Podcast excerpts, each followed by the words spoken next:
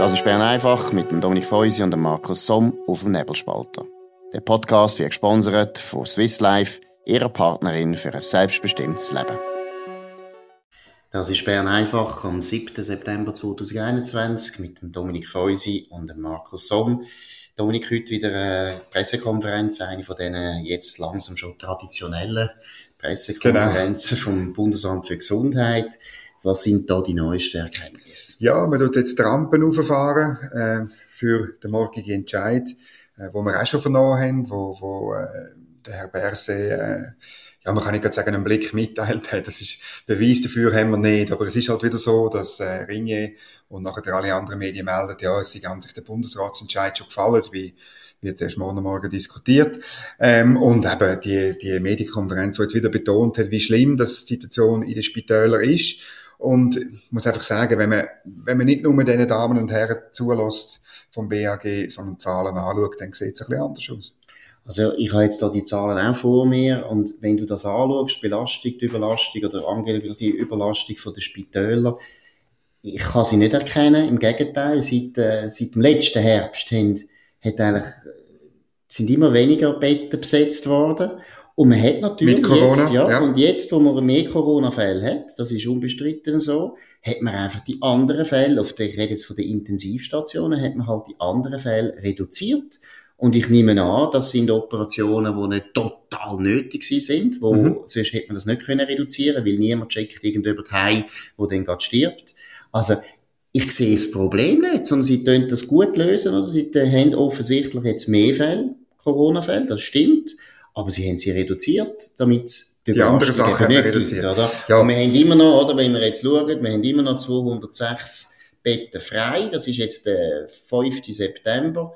Und äh, vorher hat man vielleicht 194 Betten frei gehabt und 240. Also, das ist nicht eine dramatische Veränderung. Nein, es ist überhaupt keine dramatische Veränderung. Es sind weiterhin auch 20 Prozent von der, von der Bettenkapazität, also von der Intensivbettenkapazität. Das ist die entscheidende Größe, sind frei. Ähm, die Welle ist auch überhaupt nicht so groß, ist nicht einmal halb so groß wie die erste Welle, die wir hatten, so im, was ist es gewesen, März, April ähm, 2020 oder dann die zweite Welle Oktober, November 2020. Das, was wir jetzt sehen, der Anstieg so etwa seit, seit Mitte Juli, ist nicht halb so groß wie das. Und auch die Situation, eben, du hast es erwähnt, ähm, ist, ist überhaupt nicht dramatisch. Ich verweise auch darauf, was ein Pierre-Alain Schneck, äh, Gesundheitsdirektor in Bern, bei mir gesagt hat, eben im, im Inselspital ist, ist die Situation angespannt, aber es ist keine chaotische Lage und trotzdem, unsere Kollegen machen alle auf Chaos. Oder man, man fragt sich schon, ja, ähm, können Krebspatienten äh, noch eine Tumoroperation haben? Ja, sie können. Ähm, man redet eben von Triage und so. Äh, eine Gesundheitsdirektorin Nathalie Rickli hat ja äh, gross gesagt, dass Ungeimpfte dann müssen halt auf das Bett verzichten. Man tut so, wie wenn wirklich wir am Abgrund stehen im Gesundheitswesen. Und das ist einfach aus den Zahlen sieht man das nicht. Aber es wird so dargestellt und es kann nur einen Sinn machen, damit man morgen alle auf die Linie bringt. Und es ist eben schon interessant, wie praktisch alle Medien da unisono einfach Politik vom Herrn Berset begleitet, positiv begleitet, wohlwollend begleitet, ein Teppich der Angst ausbreiten, oder? Da muss man schon so sagen, die Leute kommen richtig Angst über. Ich würde mich nicht wundern, wenn es Leute gibt, die sich jetzt gar nicht mehr getrauen, zum Arzt zu gehen, weil sie das Gefühl haben, ja, unser Gesundheitswesen ist ja kurz vor dem Zusammenbruch. Mhm, das ist bei mir Und ich muss also noch betonen, oder? Das BAG redet nicht so.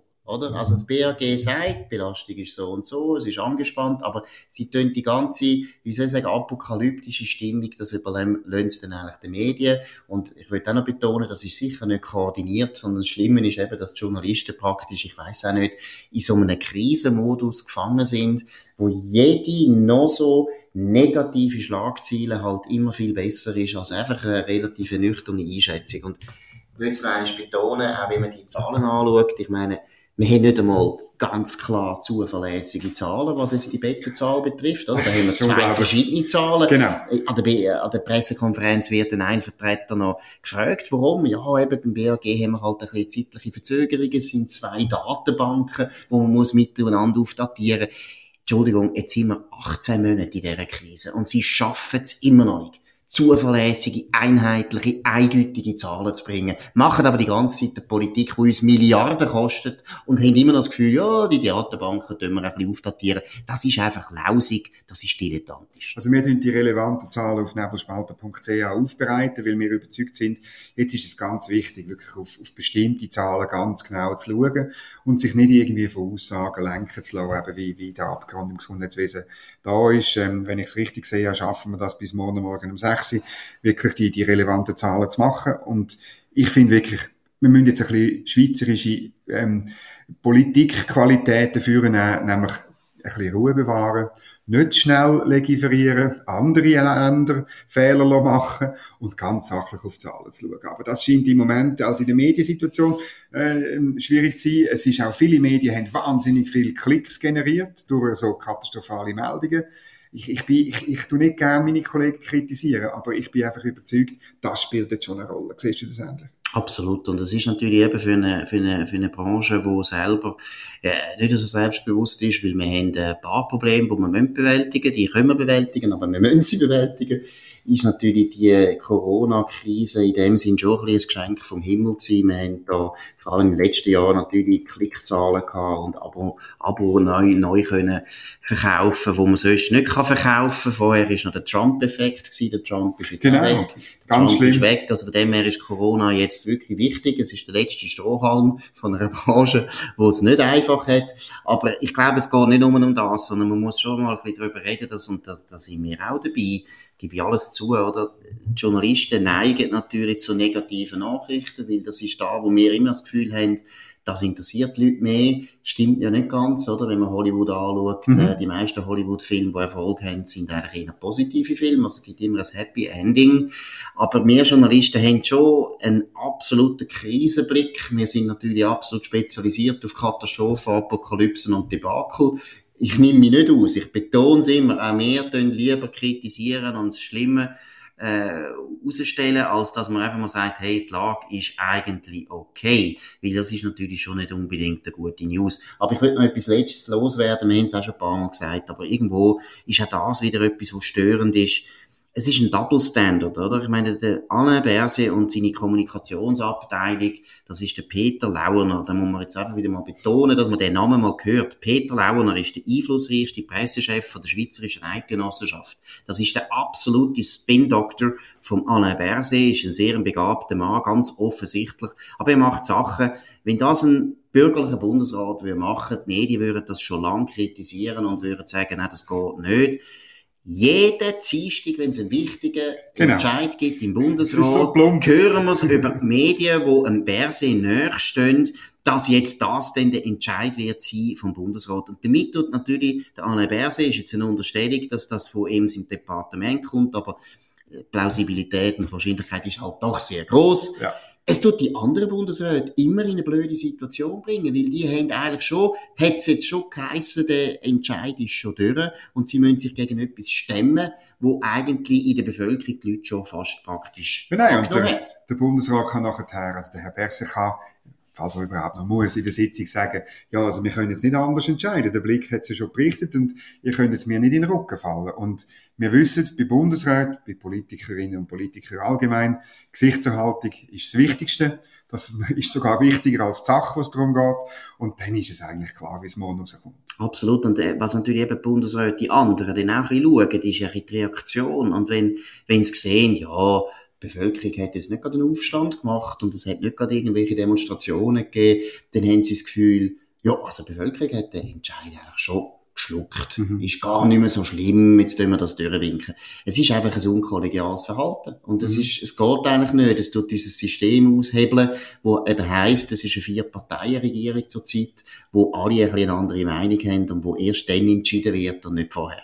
Gut. Wir wollen noch etwas Lockeres heute bringen, weil es am Vortag von dieser schwierigen Entscheidung, aber wir sind über eine Geschichte gestolpert, nämlich über das Haus vom Sherdan Shakiri, dem äh, muss man schon sagen, sehr talentierten Fußballer, äh, Wunderkind fast. Etwa immer wieder genial und zwischendurch auch wieder grottenschlecht. Er wird gerne in Rheinfelden, Kanton Aargau, eine, eine schöne Villa bauen. Es, es sei ihm vergönnt. Er hat voll Gas gegeben, hat in, in Mailand gespielt, in München, zuletzt in Liverpool, geht jetzt, äh, geht jetzt auf Lyon, also kommt so langsam wieder in die Nähe und er wird ein schönes Haus bauen und da hagelt es jetzt das, was es wahrscheinlich immer hagelt, nämlich Einsprachen von den Nachbarn. Du hast es genau angeschaut. Ja, ich glaube, das ist wirklich eine von der ganz grossen Talente von uns Schweizer, dass wenn jemand etwas baut, dann wird eingesprochen. Jawohl. Und irgendwo muss ich sagen, ich habe auch Verständnis, es ist ein kleines Land und äh, die Verdichtung nimmt zu. Es ist klar, dass das die Leute stört und so weiter, aber jetzt auch beim Shakiri, wenn man es anschaut, das ist chancenlos, also die Einsprachen sind chancenlos, offensichtlich, es ist ein Flachdachhaus, was ja eigentlich in der Schweiz äh, mittlerweile eingeführt ist, also ich glaube, das seit 50 Jahren haben wir Flachdächer, das ist nichts Neues, und äh, sie finden jetzt das Haus zu wenig grün, auch wenn gesagt wird, also die Flachdächer werden alle begrünt, aber ich finde das wirklich eine total schöne Geschichte, wie es eben zeigt, Nachbarschaft ist wichtig in der Schweiz und auch wenn einer kommt, der sehr viel Geld bringt, wo wahrscheinlich ein guter Steuerzahler ist für Rheinfelden. Ja, die können Steuern absetzen. Ja, da das bin ist ich der Nachbar gleich, das ist der Nachbar gleich. Das Haus ist jetzt zu gross. Und zu wenig grün. Und es steht noch Schattenwurf äh, gäb's und Ja. Lichtemissionen. Also wie wenn er dort ständig würde irgendwie umzünden. Und stell dir vor, er hat eine geräumige Garage. Da habe ich gedacht, okay, die wird zehn Plätze haben. Nein, sie hat drei Plätze. Ja, Skandal, drei Plätze und sogar eine Stromtankstelle, äh, äh, wo er dort einbaut. Also äh, grüner kannst du es fast nicht machen, aber es ist zu wenig grün. Aber das finde ich schön, dass er eben die Stromtankstelle einbaut. Das ist klar, ist in der Nähe von Basel. In der Nähe von Basel, das wissen wir beide, muss man schauen, was man macht wegen der Klimaveränderung, das ist klar.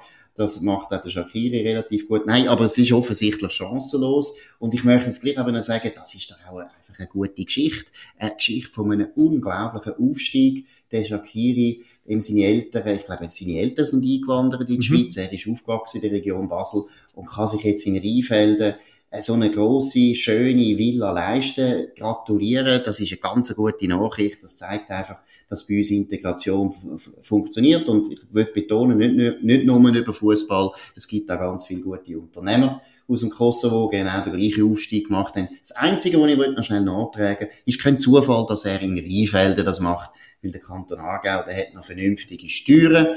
Und auch die Genau. Die Schulen sind viel besser als in Baselbiet oder in Basel-Stadt. Oh, jetzt, gibt's, jetzt hagelt's noch. Nein, das muss man jetzt einfach mal betonen. Rheinfeld ist ganz ein guter Ort, nahe bei Basel, aber eben Aargau und deshalb noch vernünftig. Von dem her muss man ihm auch gratulieren, dass er da ausnützt, dass wir eben da Föderalismus haben in der Schweiz und nicht Einheitsbrei, wie in Frankreich, wo er jetzt dann mal leider muss spielen. Ja, das ist ja eben, er, er profitiert dann sozusagen auch von den lokalen Behörden. Also irgendein lokaler Architekt äh, sagt dann eben, ja, so Einsprachen von Nachbarn, siegen, wenn die Normen eingehalten werden, aussichtslos. Wir wünschen dem Shakiri eigentlich eine, eine schnelle Genehmigung von dem Gesuch und einen schnellen Bau und hoffentlich steht das Haus und tut ganz grün vor sich hingrünen. Ja, also Grün muss er es natürlich schon machen. Das Genau. hat er jetzt versprochen. Gut. Jetzt, äh, haben wir noch über Deutschland reden, aber ich glaube, die Zeit ist zu fortgeschritten. In dem Sinne tun wir uns für heute verabschieden. Das ist Bern einfach gewesen, am 7. September. Deutschland muss warten. Deutschland muss warten, Deutschland kann gut warten, die, die Wahlen kommen bald, aber wir werden uns natürlich auch noch äußern zu diesen Wahlen. Das ist sie, Bern einfach, am 7. September 2021 mit dem Dominik Feusi und dem Markus Somm. Wir wünschen einen schönen Abend und äh, wir sehen und hören uns wieder morgen auf dem gleichen Kanal auf zur gleichen Zeit. Danke vielmals. Das war Bern einfach mit dem Dominik Feusi und dem Markus Somm auf dem Nebelspalter. Der Podcast wird gesponsert von Swiss Life, ihrer Partnerin für ein selbstbestimmtes Leben. Den Podcast könnt ihr auf nebelspalter.ch abladen und auf allen gängigen Plattformen wie Spotify oder Apple Podcast und so weiter.